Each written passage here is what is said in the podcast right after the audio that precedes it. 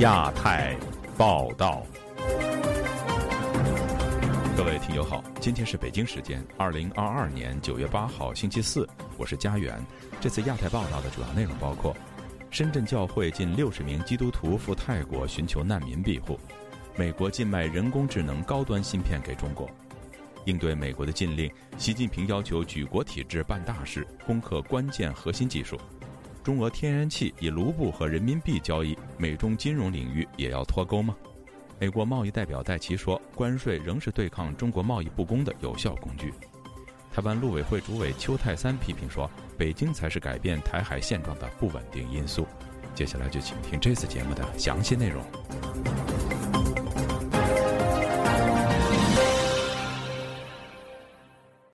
一群来自深圳改革宗圣道教会的近六十名基督徒，为了逃离宗教迫害，近三年前从中国逃离到韩国济州岛，上个月底又转往泰国，请求联合国难民署保护。该教会牧师潘永光接受本台访问时表示，他们在曼谷地建时遭到疑似中国特工的跟踪和拍摄，令他们对自身的安危感到担忧。以下是本台记者黄春梅发自台北的报道。目前人在曼谷的潘永光，周一赴联合国难民署的亚太总部递交申请，希望尽快取得难民保护。潘永光对本台表示，提交申请当天，两个中国所谓的间谍从早餐起就跟踪他们，并且拍照摄影。下午，潘永光接受媒体采访时，两个跟监者又跟到了餐馆，拍完照还疑似传给中国联络人。这个插曲也使得采访被迫中断。他说，最大的恐惧是。不知道这些人下一步会做什么。三组人跟着我们，呃，在酒店我们住的地方又是两个人，呃，不同的。然后在餐馆我们被我们采访的时候，来跟着我们的又是不同的两个人。潘永光所属的深圳改革宗圣道教会，为了躲避中国对宗教的迫害，教友已经无法参加聚会。二零一九年十月底，近六十名教友投票决定出逃到韩国济州岛。本台今年初曾报道，韩国移民局、法务部都驳回这群教友的政治庇护申请。近三年的等待，看不到取得难民身份的可能。难民署在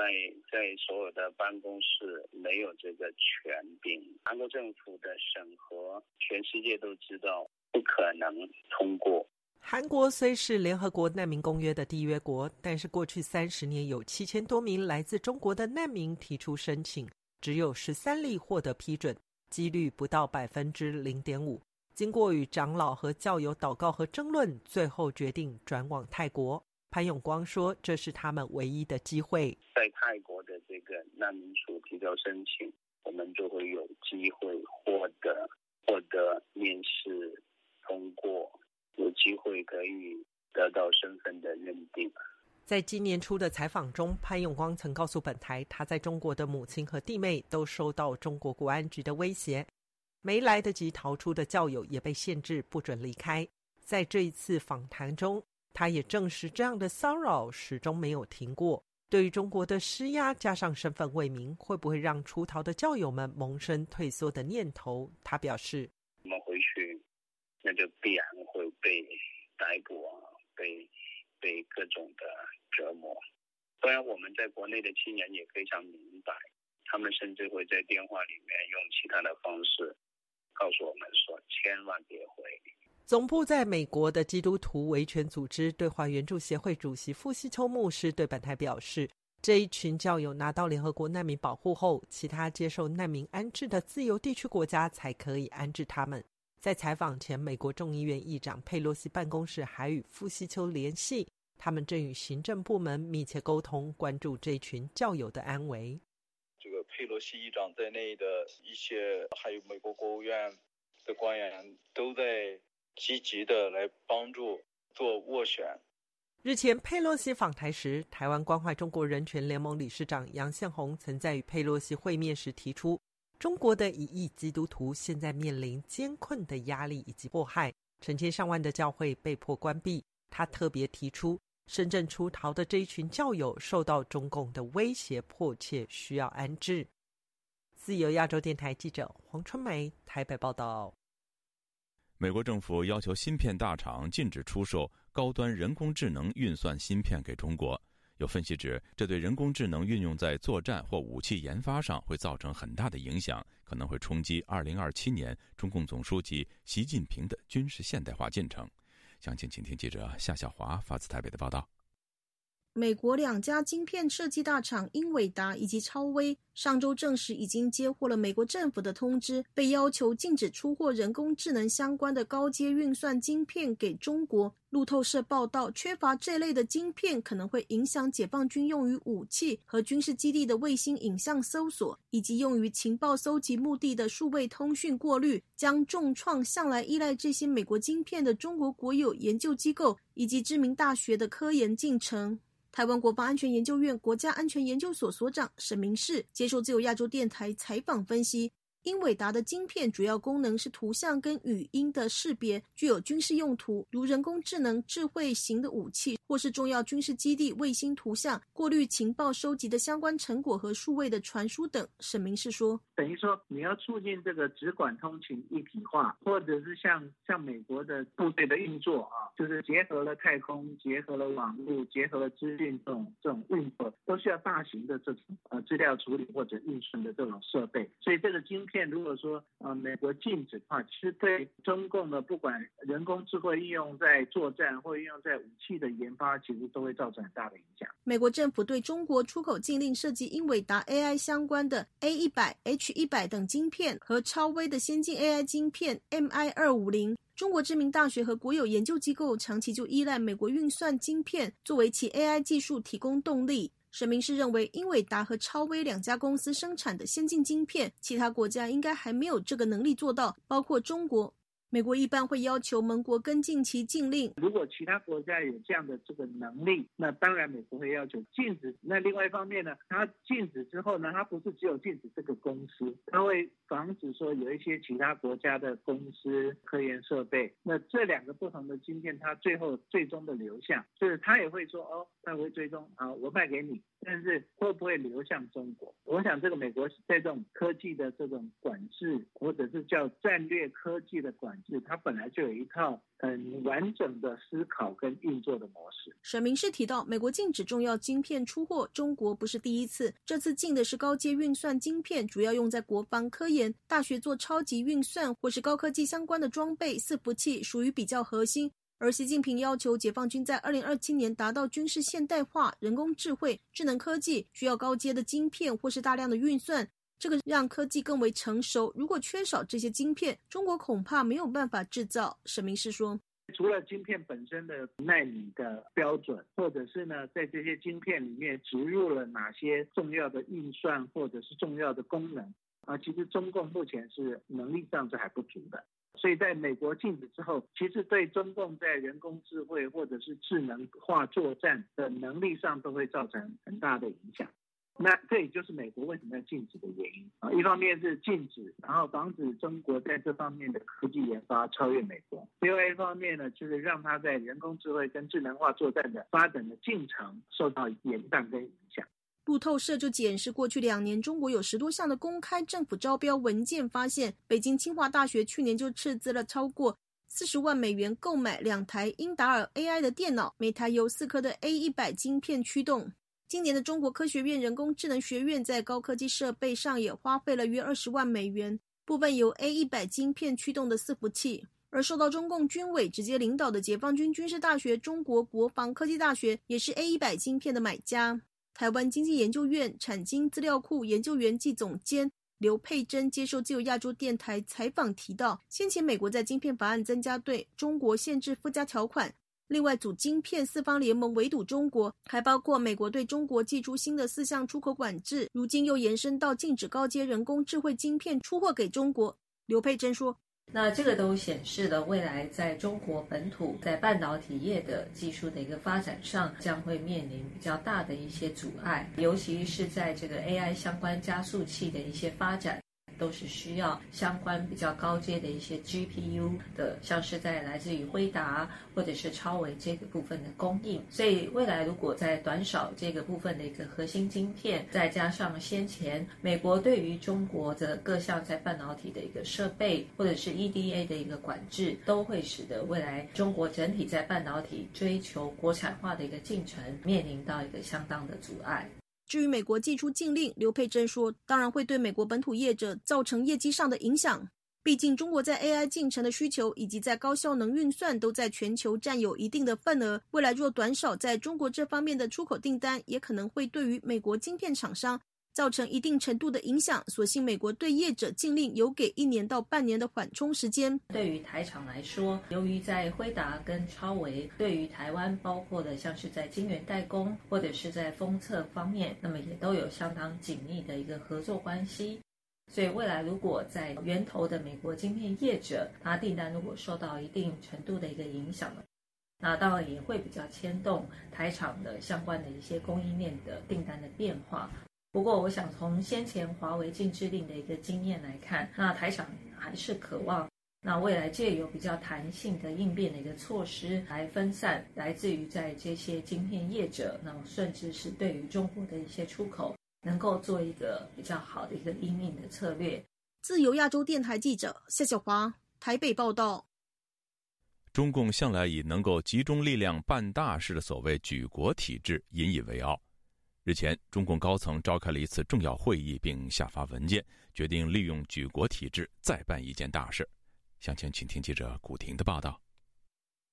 中共总书记习近平本周二在全面深化改革委员会会议上说，要发挥集中力量办大事的优势，强化国家战略科技力量，在重要领域赢得战略主动。官媒当天报道。中央全面深化改革委员会主任习近平下午主持召开中央全面深化改革委员会会议，审议通过了关于健全社会主义市场经济条件下关键核心技术攻关新型举国体制的意见，关于深化院士制度改革的若干意见，关于全面加强资源节约工作的意见等六项决定。时事评论人士王清扬周三对本台说：“中共文件中改革已不再与开放相连，当前提出的改革指的是回到过去。”他说：“有关在科技领域推行举国体制是收缩的标志。举国体制一直在搞，比如说每年官方呢对重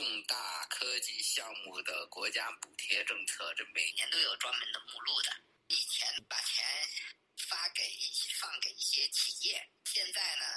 是把它收归上来，由国家统一使用。举国体制是指中国以国家利益为最高目标。中国曾经以此建立国家体育管理体系，由国家负担经费，集中选拔、培养、训练天赋有素的体育运动员，并取得成功。但是在科技领域实施举国体制，王清阳说，近七十年，中国在材料和基础科学领域的研究非常薄弱，更谈不上突破。现在呢，由于外面的这个制裁呀，导致我们的高科技原料，特别是材料，还有基础的芯片产业等等这些进口几乎被停滞了，所以他要搞举国体制。举国体制有一个最大的一个借鉴，就是大跃进。大跃进、大炼钢铁就是一个举国体制。王清阳说：“从目前形势分析，所谓的举国体制，就是回到文革之前的大跃进年代。这不仅仅在科技领域，而是从基础工业到疫情防控、疫苗研发，都是举国体制。”在新华社授权发布的通稿中，七次提及改革，一次也没提到开放。学者夏亮接受本台采访时说。最近几年，中国领导人多次在不同场合说要自主创新、科技创新和自力更生，可见新型举国体制的推进速度在加快。他已经主动在跟整个西方的科技界啊在脱钩了。国内的软硬件呢，基本上在最近两到三年内啊，全部都要替换。都比中国国产自主的软硬件要替换，尽管呢这这个产品呢不是那么好用，但是呢对他来说呢也无所谓，他主要的考虑它是安全。夏亮说，美国进一步限制对华新技术和芯片出口，加上中国对自身安全的考量，为中国政府以西方脱钩提供了充足的理由，这也是当政者希望的结果。它的安全呢，它是主要是还是从政权稳定这样的一个角度来考虑。为什么这段时间呢 有这个闭关锁国的这样呼声呢？他也是在为这个下一跟西方主动脱钩啊，制造舆论的。习近平在会上说，要围绕国家战略需求，优化配置创新资源，强化国家战略科技力量，大幅提升科技攻关体系化能力，在若干重要领域形成竞争优势，赢得战略主动。他又提出，要探索解决改革中的深层次问题，要健全适应乡村特点、优质高效的乡村医疗卫生体系，系统连续的医疗卫生服务。自由亚洲电台记者古婷报道：中国和俄罗斯签订新合同，天然气供应将以卢布和人民币取代美元支付。俄罗斯外贸银行也宣布将启动中国人民币跨境汇款业务。有评论认为，中俄都受到美国经济围剿，被迫合作使用彼此货币结算，以降低对美元的依赖，同时也为与西方脱钩做准备。详情，请听记者陈子飞的报道。俄罗斯与中国改变以往购买天然气的支付方法。根据外媒报道，俄罗斯天然气工业股份公司周二表示，在天然气供应的安排上与中方达成协议。支付的方法从用美元结算改为使用人民币和卢布付款。中国石油网也有报道中俄签订协议的消息，但没有透露细节。有中国媒体引说消息表示，新的支付方法已经生效，支付的金额是在卢布和人民币之间平均分配。美国南卡罗来纳大学艾肯商学院教授谢田表示。俄罗斯和中国都要面对来自美国的经济限制，在没有方法改变世界经济体系下，被迫要尝试用新的方法解决各自的压力。就是中国也感到了这个危机，来自美国的压力，这个经济上开始围剿，外贸啊、技术上的封锁，迫使中共呢，他不得不考虑怎么样应对。俄罗斯要跟他两个人同病相怜嘛，他一起合作，这个也被这个普京啊、俄罗斯要求的，他不得不这样做。这个能解决俄罗斯的能源出口问题，但是呢，那对中共来说，这个还没有解决中共的问题。中共不是说他光需要石油、天然气就行，他还需要其他的计算机啊、医药啊、电子产品呢，是俄罗斯不能提供。谢田表示，以往两国在能源交易都是以美元支付，如果不用美元支付，中俄两国都要承担包括汇率波动等风险和困难。困难就在于这两个国家的货币都不稳定，汇率的随时变，可能大幅度的变化。俄罗斯受了制裁以后，卢布马上就大贬，对中国的进口商来说，它的损失就可能会很多很多。同样，对人民币也是这样。你万一在台海发生战争的话呢，人民币可能大贬，可能对俄罗斯的进口商好，对它出口商可能又不利。他们之间也互相也没有信息，它这个货币呢也不是一个国际上的硬通货。对这个国家政权呢，对方的央行啊，整个这个货币也没有信任。万一这个汇价变的时候呢，以什么为准？基本的商业合同都很难很难做决定。经济学者施英表示，俄罗斯因为俄乌战争，经济不能再依靠能源出口欧洲来支撑。而中国需要更多的能源拉动经济，双方借此机会尝试建立广义的内循环系统，以应对一旦要与美元脱钩引发的问题。卢布和美元完全脱钩，俄罗斯就没有办法，只能够走这条路，就是和人民币挂钩。因为中国的话也想减少对于外贸的这个依赖了，更多的注重内循环。俄罗斯更希望的就是说抓住中国政府的这个政策，是想和中国的话进行一个试点，呃，拿俄罗斯天然气出口，看一看以后能不能够完全摆脱美元，然后实施中俄的这样一个亚洲内循环的一个设想。万一以后西方如果对中俄实施制裁的话，那就可以用这个计算系统。但施林表示，与俄罗斯合作对中国政府可能有好处，但需要民间承担高通胀等后果。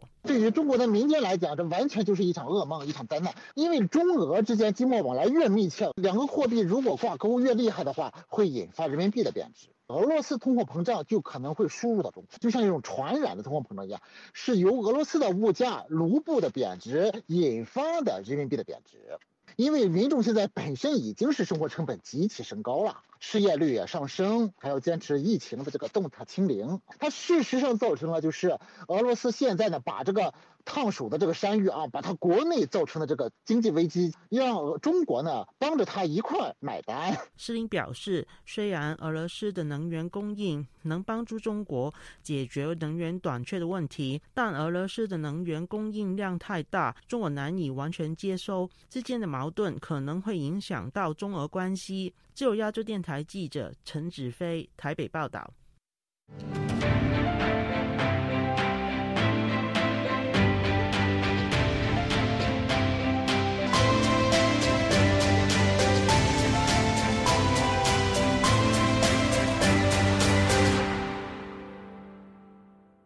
印太经济框架部长级会议本周四预计在美国洛杉矶登场。美国贸易代表戴奇在行前表示，中国只奉行自己的游戏规则，而美国需要进行进攻和防守，加征关税和投资美国，双管齐下，以对抗中国的贸易不公。以下是本台记者陈品杰的报道。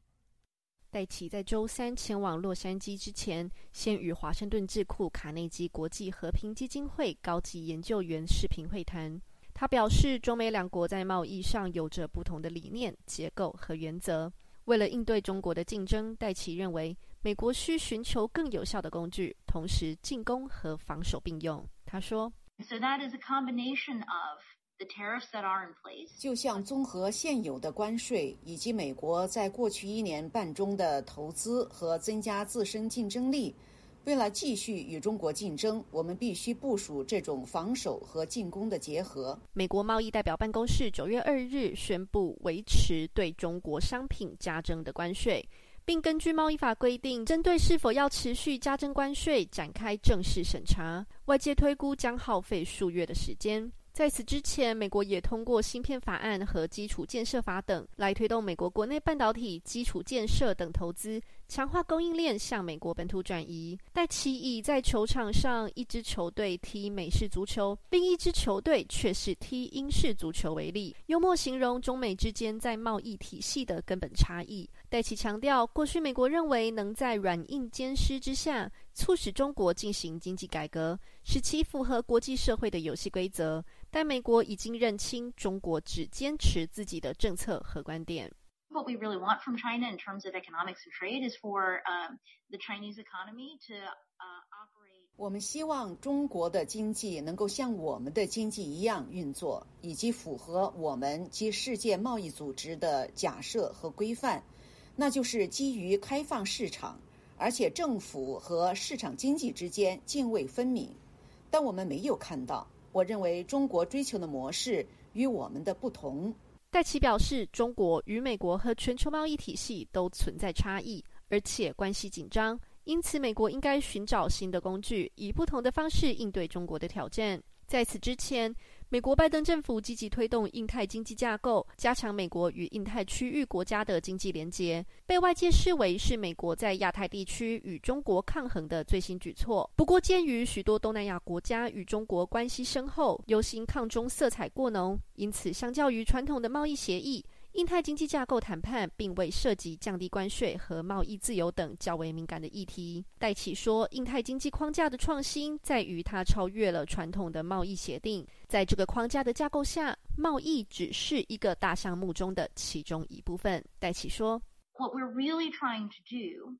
is in partnership with these other countries。我们真正想做的是与这些其他国家合作，为了美国和印太地区的经济繁荣。”来制定规则以及建立工作流程，促进我们美国和印太地区的可持续性、复原力和包容性。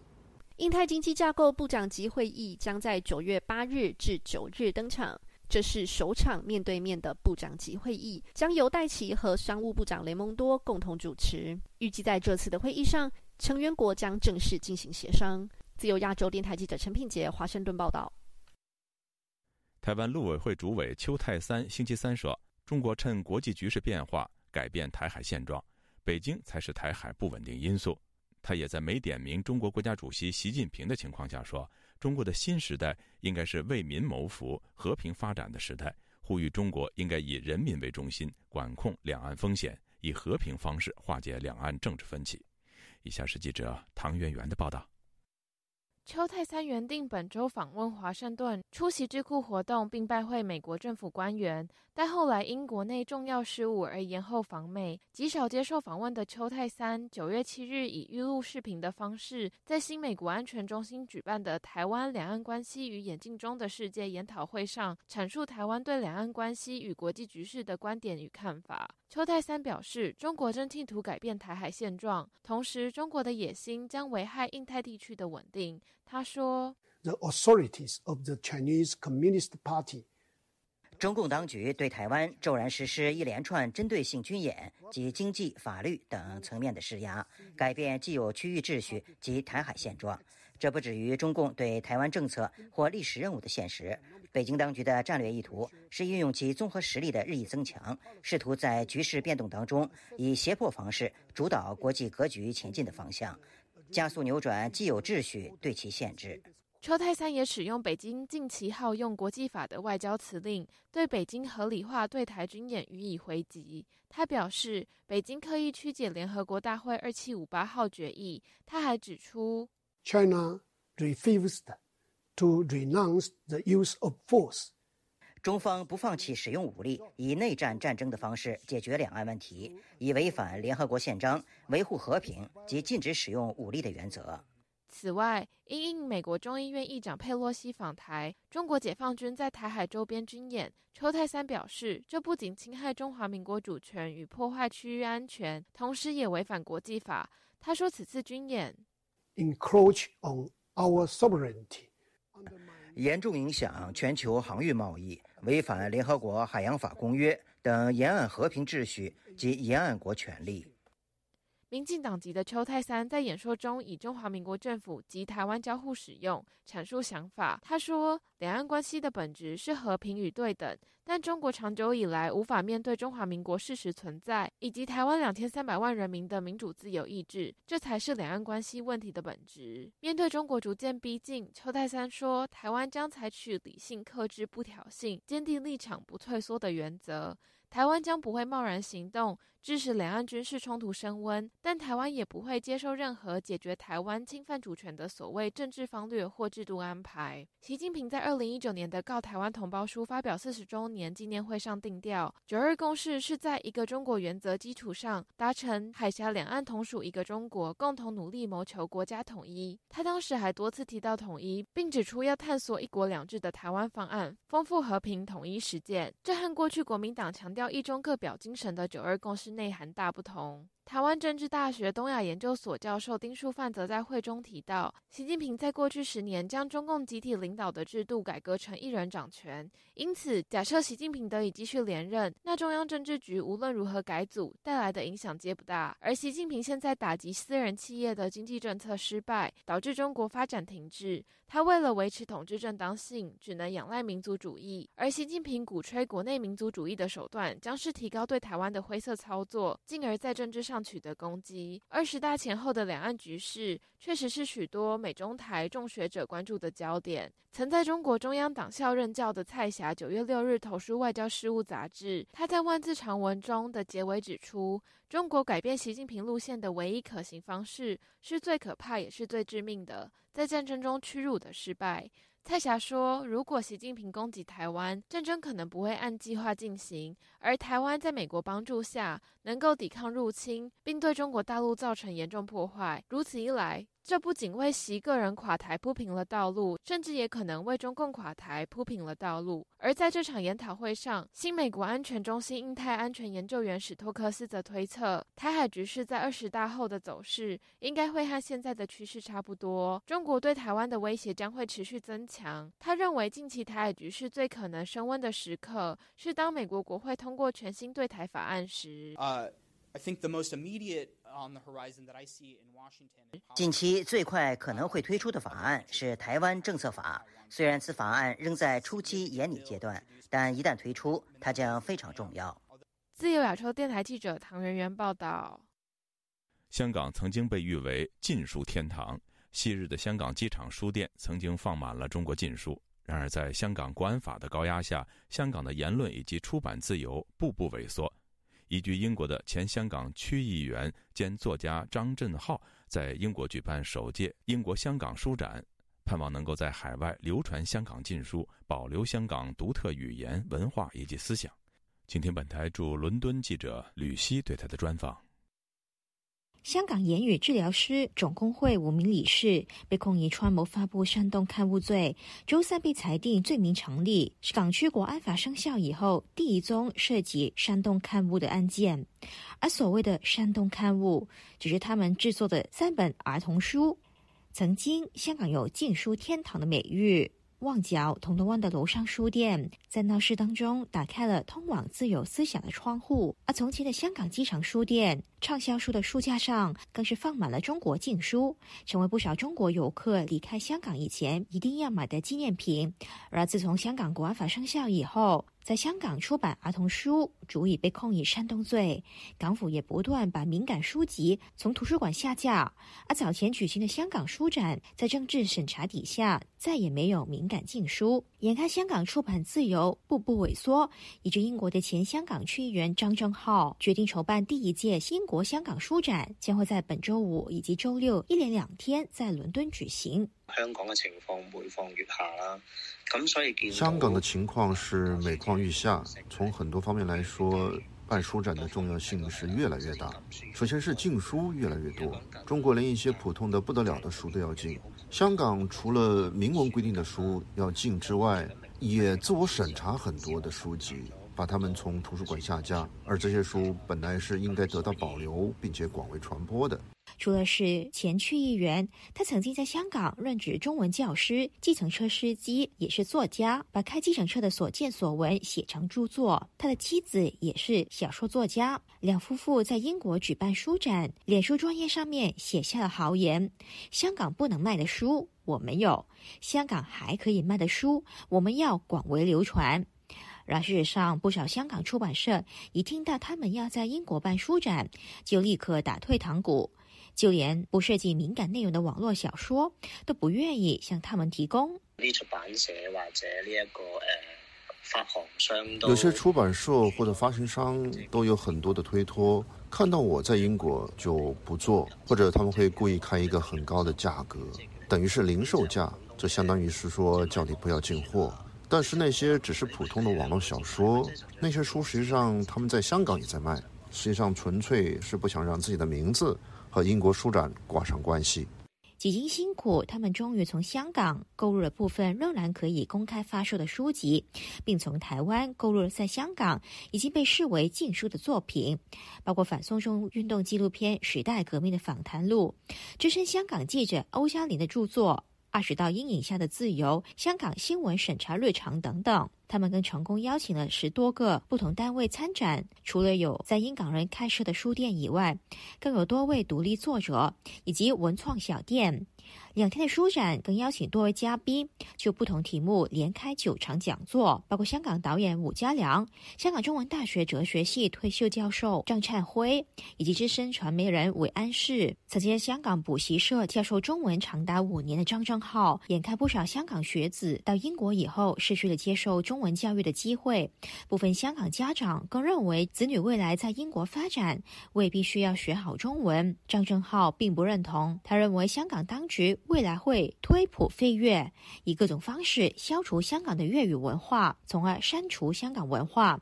在这种情况下，身在海外的香港人更有责任保留和传承香港的粤语传统、独特的文化和思想。香港嘅文化唔单止淨係廣東話咁本身。香港的文化不單單是粵語本身，也更在於它所包含的內容，比如說像香港不同的人、社會上發生的事。等等所组成的故事，以及在学术上的探讨，所以我认为小朋友应该学中文，学香港的文化，学香港的故事，这是他们应该而且值得去做的。不一定要说的非常的政治啊，但是一定要和香港是一个怎样的城市有关。将来这也是要靠我们的下一代去告诉西方国家和世界的，这才是文化的保存。在宣传专业上，他们写下了一句：“要消灭一个民族，就要先消灭语言和文字。”而在捍卫香港语言和文字的路上，张正浩表示，他们只是踏出了第一步。接下来还需要海外港人共同努力。自由亚洲台记者吕希，英国伦敦报道。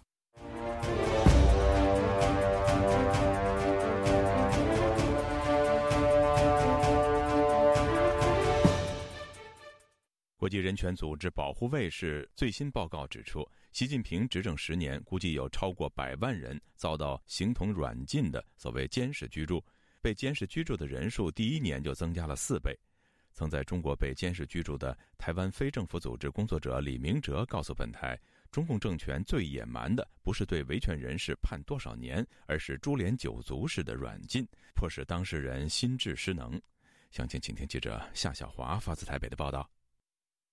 总部在西班牙马德里的保护卫士组织九月六号发布最新报告，题为“令无家中中国监视居住手段的扩张”。这份报告首次系统性的介绍中国警方长期软禁其公民的做法，借由修法将软禁纳入法律，赋予公安、国保不需要经过检察院以及法院的判定，就能够进行透过形同软禁的限制住居、秘密关押、审讯公民，尤其经常被拿来对付维权者。在还没有找到所谓罪证的情况下，经由软禁罗织入罪。这份报告指出，软禁在习近平上台之后，成为整肃异己的腐烂手段，尤其数量在第二年暴增四倍。保护卫士倡导与研究专员陈静杰接受自由亚洲电台采访就指出，从呃二零一三年，也就是呃习近平上任的第一年。从呃，二零一三年，它原本官方登录的有五千五百四十九件，到二零一四年直接增加到两万八千七百零四件，那等于说成长了百分之四百一十七。官方记录显示，与二零一九年新冠疫情期间的数量相比，二零二零年的监视居住和软禁数增加了百分之十三。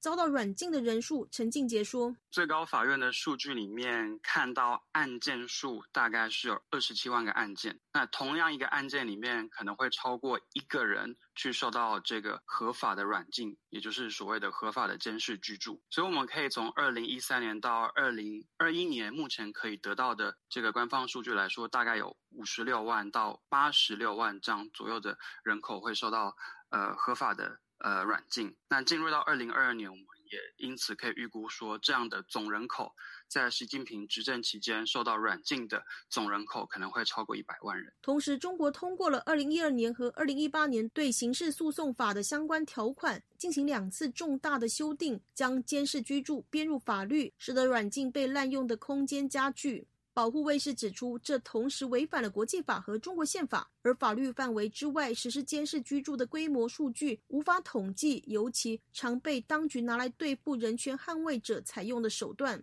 报告还列举，软禁或是监视居住，允许警察、检察院和法院有权持续将人羁押，即使司法程序中的正式时限已经用完。这是使当局在法律不再允许拘留或是逮捕时候，能够控制嫌疑人的强大武器。如果检察院拒绝了警方提出逮捕某人的请求，警方就可以将人控制在其住所中为期半年，并且使他和外界失去联系。报告还指出，多个不同的部门都可以发布将人软禁在家的命令。这类以家为牢属于温和的软禁，而严厉的软禁则是被单独监禁，禁止所有与外界的联系、探视或是离开软禁地点，以致在许多情况下，当事人的住所已经成了另一个监狱。陈静杰提到，很多单位并不照法律，半年后换另一个罪名继续软禁受害者。陈静杰提到，许多人在合法监视居住的时候，人身自由、通讯自由就都受到限制，不得会见律师和限制家人探访。报告就列举出中国公益组织长沙赋能创办人陈渊的妻子施明磊，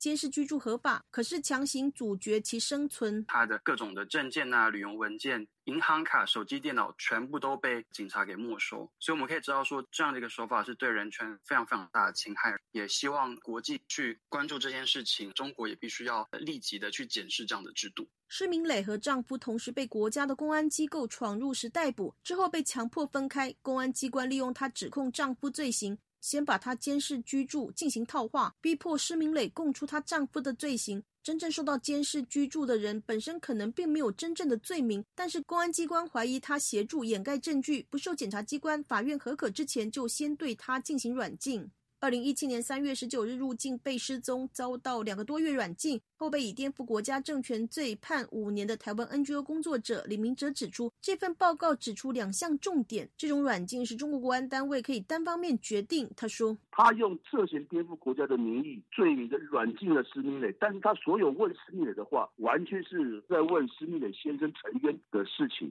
所以他完全是用软禁的方法，把政治犯的家属用株连九族的方法当做罪犯一样来审问，这个我觉得是很严重的问题。对一个无罪的人，没有任何他犯罪证据的人，只是他的家人被你认为犯罪，你把他的就软禁起来做任何的这个审讯。李明哲还指出，这份报告另外提出了另一个重点是，中国当局恣意将刑满获释的人软禁，例如拿褫夺公权的年限作为不加刑理由软禁，以管理舆论，确保获得外界和媒体最少的关注。这完全违反中国自己的法律。李明哲以台湾人李梦居刑满被迫服褫夺公权附加刑为例说：“李梦居是台湾人。”他没有任何中国的政治权利，你用这个理由不让他出境，那个完全就是扩张权利。如果中国认为台湾人是中国人的话，李梦居回台湾并不代表出境，所以我认为这个完全扩张这个法律解释。李明哲以自身的经验指出，软禁并不是正式逮捕，但是他拒绝家属和律师的探视，环境非常差，没有对外窗户或遮住窗户，让你不知道是黑夜白天，不让你读文字，精神崩溃，没天没地，没有任何的盼望，充满恐惧，这样的状态之下，最容易造成。成人精神好弱，任何审讯、威胁利诱都很容易达到他想要的目的。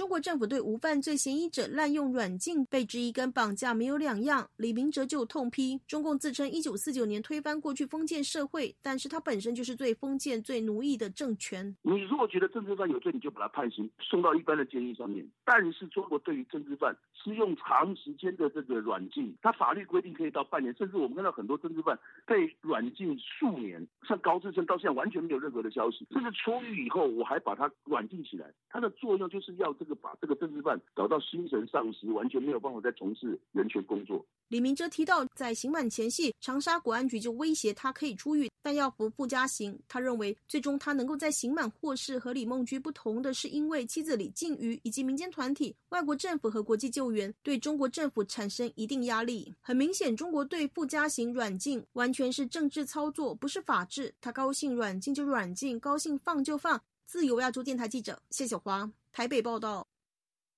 中共二十大即将举行之际，中国各地再度收紧了防疫措施。美国有线电视新闻网报道说，自八月下旬以来，中国有超过七十个城市，共计三亿多人口处于全城或局部封控。贵州贵阳市的一位律师与一位志愿者之间的冲突，使公众再度关注地方政府防疫一刀切的现象。以下是记者高峰的报道。九月五日早上，律师李桂生从贵阳市云岩区家里出门购物，途中碰到志愿者。当时街上行人稀少，李桂生没有戴口罩，遭志愿者提醒，双方发生口角和肢体碰撞。请你回去，请你戴好口罩，师傅。你讲，你不要拉我。请你戴好口罩。你是啥人？我是我是社区的防疫志愿者。你是志愿者，你上边拦我，我买东西，我如果如果您对我的身份有疑问的话，您可以打幺幺零报警。打幺幺零。师傅，您必须回去。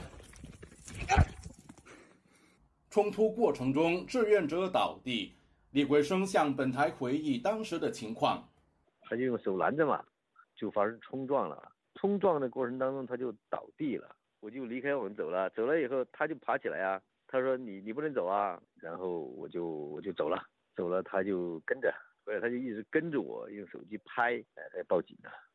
志愿者把冲突过程上载到互联网。视频在社交群组引起讨论，有网民认为李桂生当时反应过于激烈。他对此解释，自己拒不让步与志愿者的表达方式有关。即便是志愿者，你有什么权利限制我的自由呢？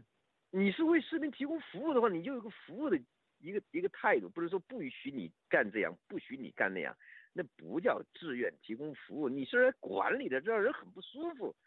你你是公权力执法的，你就要按照公权力执法的程序来。国家要建立法治国家，一切都要依法行事、依法办事嘛。他认为自己的遭遇是中国抗议乱象的缩影。抗议期间，所有的志愿者在中国到处哪个城市都有啊，你也不知道他们是谁，不晓得，他也不说中间挂个牌儿、挂个照片啊，我叫什么名字？没有的。这个防疫到底是不是要依法呢？你你在中国的互联网上，经常经常看到这个好多地方啊，就是志愿者跟这个市民之间的冲突。其后，贵阳公安介入事件，李桂生被处以行政拘留九天，公安以疫情为由暂缓执行。他说：“对于中国坚持动态清零感到费解。为什么人家那儿好像没事儿一样啊？美国呀、欧洲啊、日本呐、韩国呀，都是人呐，为什么奥密克戎在中国就这么紧？这玩意儿病死率多高啊？有专家说病死率跟感冒差不多。”那么对人的生命应该是威胁度很小的，干嘛人家那儿没事儿，我们这儿搞得挺紧张的一样啊？近日，中国地方政府收紧防疫措施，再度引起国际关注。美国有线新闻网报道，自八月下旬以来，中国有超过七十个城市，合共三亿多人口处于全城或局部封控。律师令其磊认为，在防疫政策上，中国地方政府倾向一刀切，封区、封城的防疫措施到底是谁公布的？是不明的，涉及到疫情防控啊，至少需要省级政府，但是没有见到任何这个书面的东西。下面一层一层的把这个疫情的防控措施给你增加，甚至不惜冒这个违法的代价。你封控的呃依据在哪里？通知到谁了？他说，当局把李桂生处以行政拘留，是为政策护航。你自然防控措施这个决定的机关不明，在所谓的疫情压倒一切，那么公安机关行政处罚这个事事情中嘛，我认为他是完全不讲事实，也不讲法律。这个完全是就是迎合目前的疫情防控政策。李桂生则打算向贵州法院提出诉讼，要求云岩区公安当局撤销行政拘留决定。自由亚洲电台记者高峰香港报道。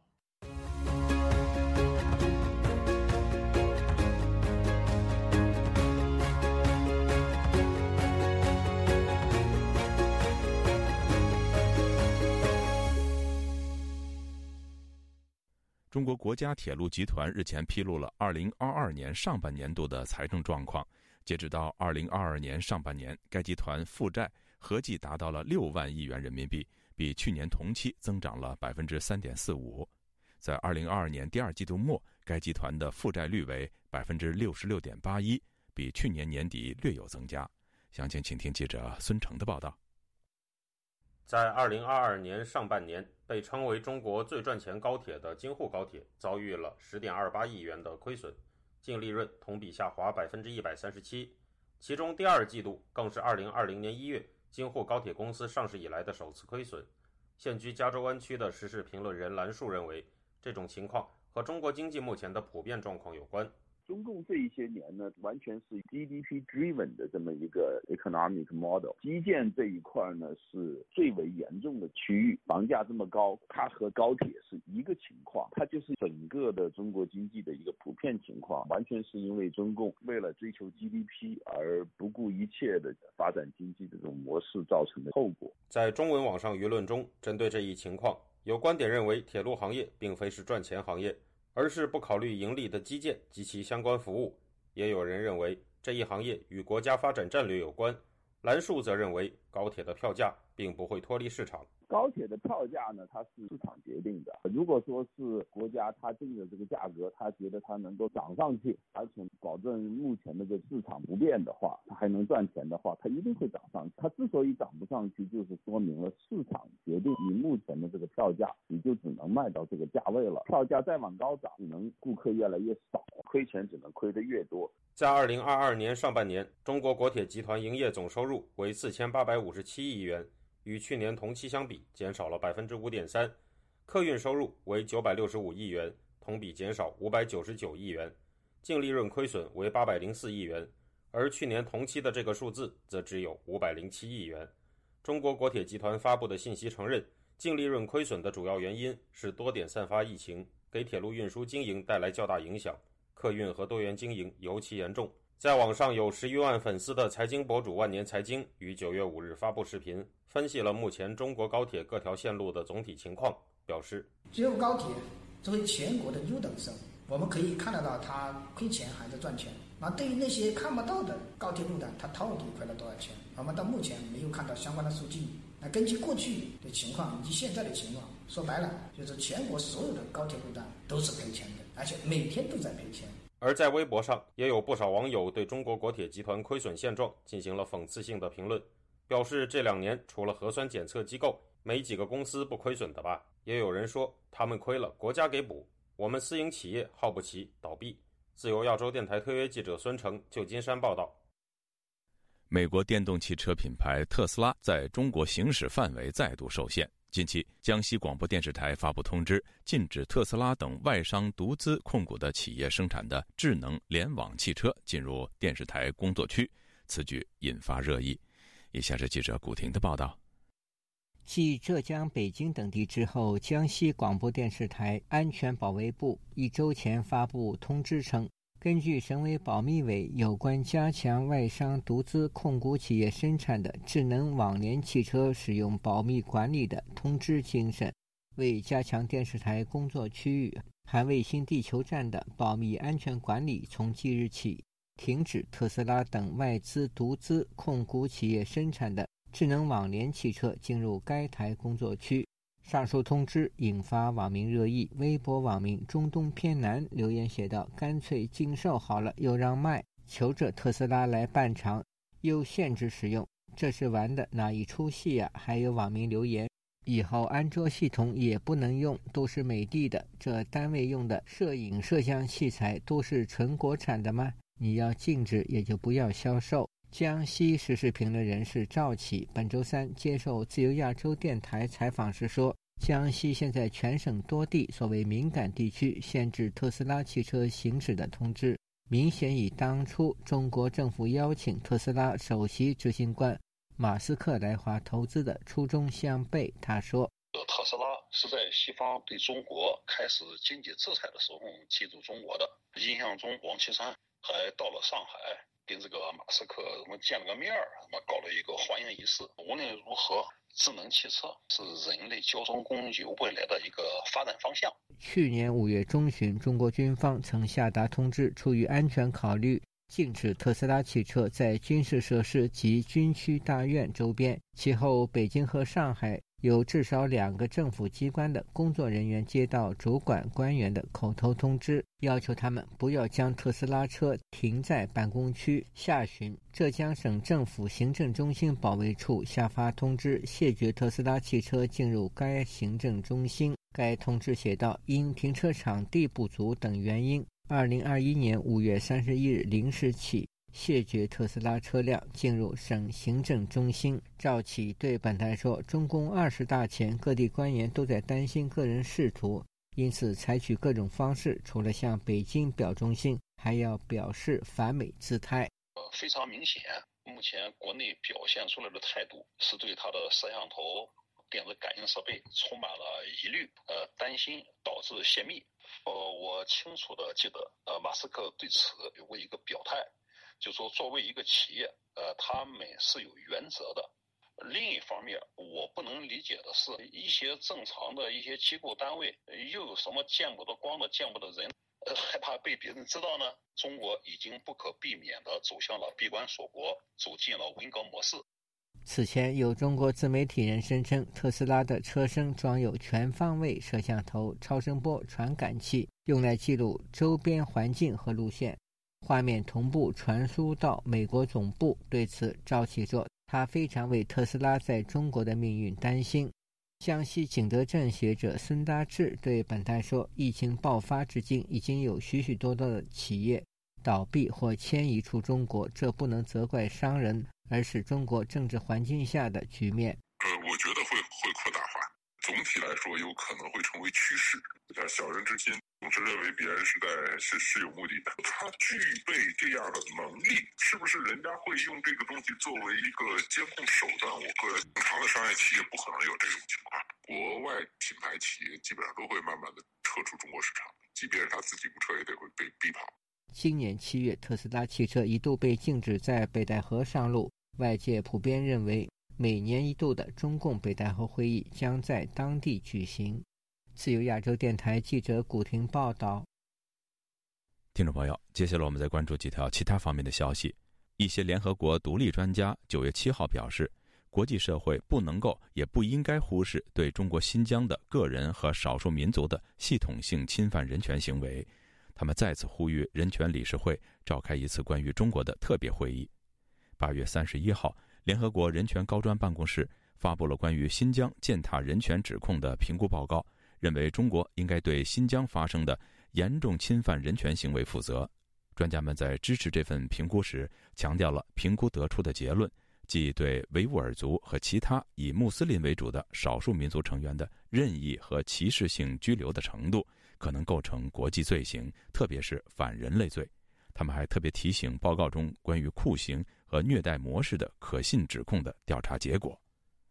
九月七号晚间，由美国联邦众议院军事委员会情报及特种作战小组副主席莫菲率领的八名跨党派众议员搭机抵达台北桃园机场，对台湾展开为期三天的访问。期间还将会晤台湾总统蔡英文。这也是美国国会本届会期规模最大的众议员访台团。不过，就这次访问，美台双方都未事先透露。俄罗斯总统普京星期三表示，他希望下个星期在乌兹别克斯坦的萨马尔罕会见中国国家主席习近平。据路透社七号报道，普京在俄罗斯远东的海参崴会见了中国全国人大常委会委员长栗战书时表示，他计划在九月十五号至十六号举行的上海合作组织峰会上与习近平举行会谈。为庆祝中日邦交正常化五十周年，日本经济团体联合会与日中友好团体约定九月二十九号在东京举办纪念庆典活动。但据日本时事通讯报道，日本首相岸田文雄已经明确表示，目前没有出席计划。但日本共同社引述消息人士说，岸田文雄正在调整行程，将与来宾身份出席。听众朋友，这次亚太报道播送完了，谢谢收听，再会。